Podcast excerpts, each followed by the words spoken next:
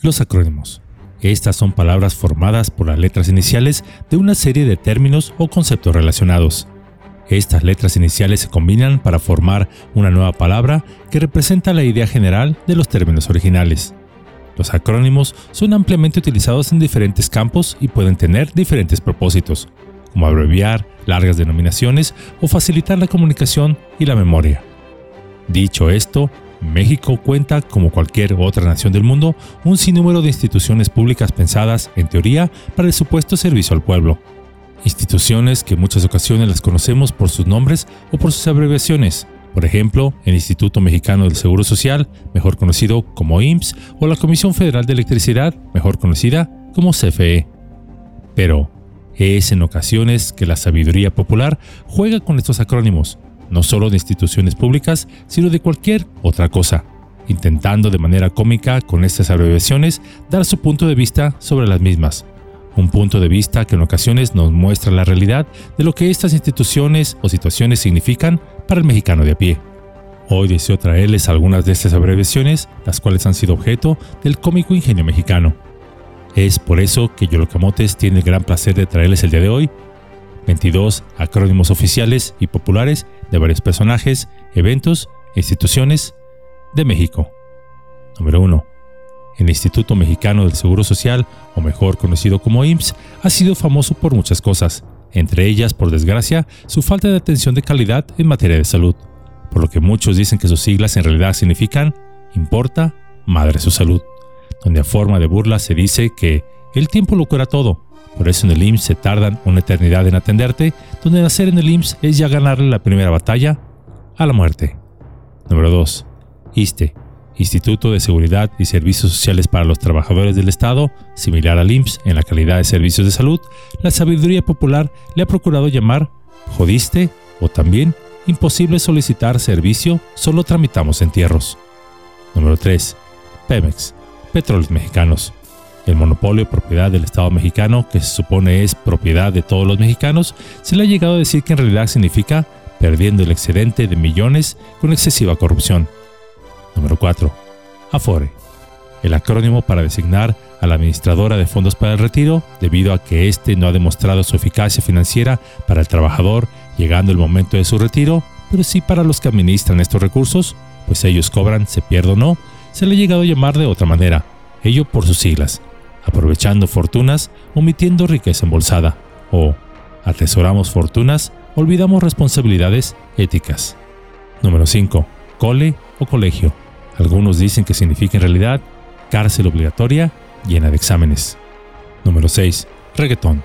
Música de los ángeles, del cielo para unos, del infierno para otros, se ha llegado a decir que significa ruido extremadamente grosero, grotesco, altamente estúpido y tonto que obstruye las neuronas, mientras que para otros es ritmos eufóricos generando grandes ambientes y energía totalmente original y nueva. Será de cada uno, de acuerdo a sus gustos, escoger el que más crea conveniente. Número 7. Tarea. Tortura no agradable realizada para estresar a alumnos. Número 8. El PAN. Los partidos políticos, por supuesto, tampoco se salvan.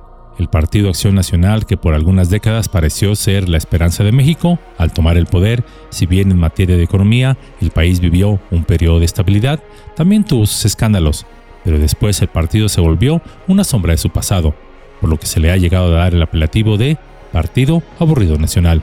Otros, los más críticos y debido a escándalos de fiestas desenfrenadas de algunos de sus legisladores, argumentan que sus siglas significan putas, alcohol y narco, o también pandilla de delincuentes. Número 9. Morena. El partido Movimiento de Regeneración Nacional, algunos le han llamado mugreña, ya sea porque son enemigos políticos, por decepción de las promesas no cumplidas o por ser el partido donde los miembros exiliados de otros partidos se afiliaron para no perder el sabroso hueso. Número 10. El Buen Fin. Este acontecimiento comercial, donde se supone es el fin de semana o más bien varios días, donde todo es más barato en el año, es una estrategia de ventas para hacernos creer que hay ofertas únicas. Esto con el fin de hacernos gastar más, en no pocas ocasiones comprando cosas de poco valor real o que no necesitamos. Por ahí algunos le han llegado a llamar el buen fin de tu dinero. Número 11. RFC, Registro Federal de Contribuyentes Debido a lo difícil de los trámites para darse de alta ante la autoridad tributaria, algunos dicen que estas siglas significan en realidad requisitos fastidiosos y complicados o requerimientos frustrantes para cumplir. Número 12. IFE, Instituto Federal Electoral, antecesor del Instituto Nacional Electoral, fue llamado Instituto Fraude Electoral, ello por las elecciones de 1988, donde el hoy secretario de la Comisión Federal de Electricidad, Manuel Barlet, estaba a la cabeza de la Secretaría de Gobernación, de donde el IFE dependía de la misma. Número 13. CFE, Comisión Federal de Electricidad. La sabiduría popular le ha llegado a llamar cada factura exagerada o Comisión Fugaz de Electricidad. Número 14. PRD, Partido de la Revolución Democrática. Algunos, al igual en el punto anterior, le han llegado a llamar el perderé, debido a que perdió la oportunidad no solo de transformar el país, sino también de la preferencia de los electores. Otros le han llamado el partido de reciclaje, ya que muchos actores políticos de otros partidos ingresaron a sus filas. Usted elija. Número 15. Movimiento Ciudadano. Agrupación política nacida de exmiembros del PRI, como prácticamente todos los demás, los distintos gobiernos que han emanado del llamado Partido Naranja, parecería que se han puesto de acuerdo para promover la construcción de viviendas verticales a diestra y siniestra, y sin poner mucha atención en el impacto social y el medio ambiente, Asimismo, se han destapado actos de corrupción para estas construcciones, por lo que se le ha llegado a llamar entre la población, a manera de broma o sarcasmo, movimiento inmobiliario o movimiento de constructoras. Número 16. SAT. El llamado Servicio de Administración Tributaria también se le ha llegado a llamar Superatentos a tus tributos o Servicio de Acoso Tributario. Número 17. Coparmex la Confederación Patronal de la República Mexicana se le ha llegado a llamar Confederación de Patrones que más explotan al mexicano, y más cuando estos se opusieron a bajar la carga de trabajo de 48 a 40 horas por semana, argumentando que sería una catástrofe para el país. Número 18. CEP. La Secretaría de Educación Pública, debido a lo altamente politizada de la misma, prácticamente siendo presa de tratados internacionales que le dictan qué debe enseñar, de políticos que inyectan sus ideologías personales y un sindicato nacional que prácticamente lo tiene asfixiado, algunos han llegado a llamarle Sistema de Educación Pésima. Número 19. CNBV. La Comisión Nacional Bancaria de Valores se le ha llegado a llamar Comisión Nacional de Bancos y sus varios bandidos, debido a los altos intereses que estos cobran en cualquier crédito. Número 20. El PRI, Partido Revolucionario Institucional.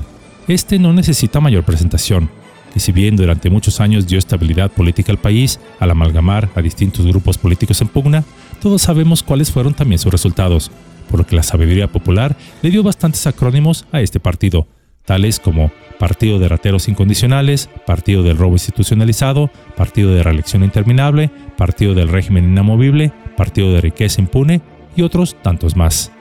Pero la sabiduría popular mexicana no solo es enfocado en partidos e instituciones. Por ejemplo, tenemos 21. Solteros.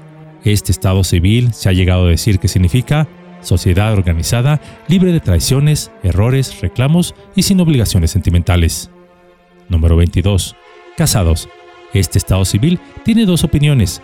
Hay quienes dicen que son las siglas para cadenas, amargura, soledad, desilusión, opresión y sufrimiento, mientras que otros argumentan que significa compartiendo amor, sueños, alegrías, dificultades, oportunidades y sorpresas. Y como dicen por ahí, cada quien dirá cómo le fue en la feria. En esta pequeñísima cápsula pudimos conocer algunos acrónimos creados por la sabiduría popular, algunos más certeros y cómicos que otros, pero todos buscan jugar de manera humorística con las siglas y abreviaciones de diferentes conceptos, instituciones o situaciones. Todos los países poseen instituciones o acrónimos para situaciones o instituciones. En el caso de México, estos han nacido de manera popular, reflejando de manera cómica las percepciones, críticas y ocurrencias de nuestra sociedad. A través del inagotable ingenio mexicano se han creado un universo de ellos, los cuales añaden un toque humorístico y sarcástico a la vida cotidiana. No obstante, es importante recordar que estos son simplemente expresiones humorísticas y no deben ser tomadas como verdades absolutas ya que cada uno de nosotros tenemos la libertad de interpretarlos según nuestra perspectiva y sentido del humor. No obstante, si vemos más allá de lo chistoso que estos puedan ser, los acrónimos creados por la gente a menudo señalan alguna situación que quizá requiera de nuestra atención, ya sea para señalar alguna injusticia o algo que pueda mejorarse, por lo que estos, es decir, los acrónimos, serían equivalentes a los topes en una calle o avenida, pues se detienen lo suficiente como para hacernos pensar.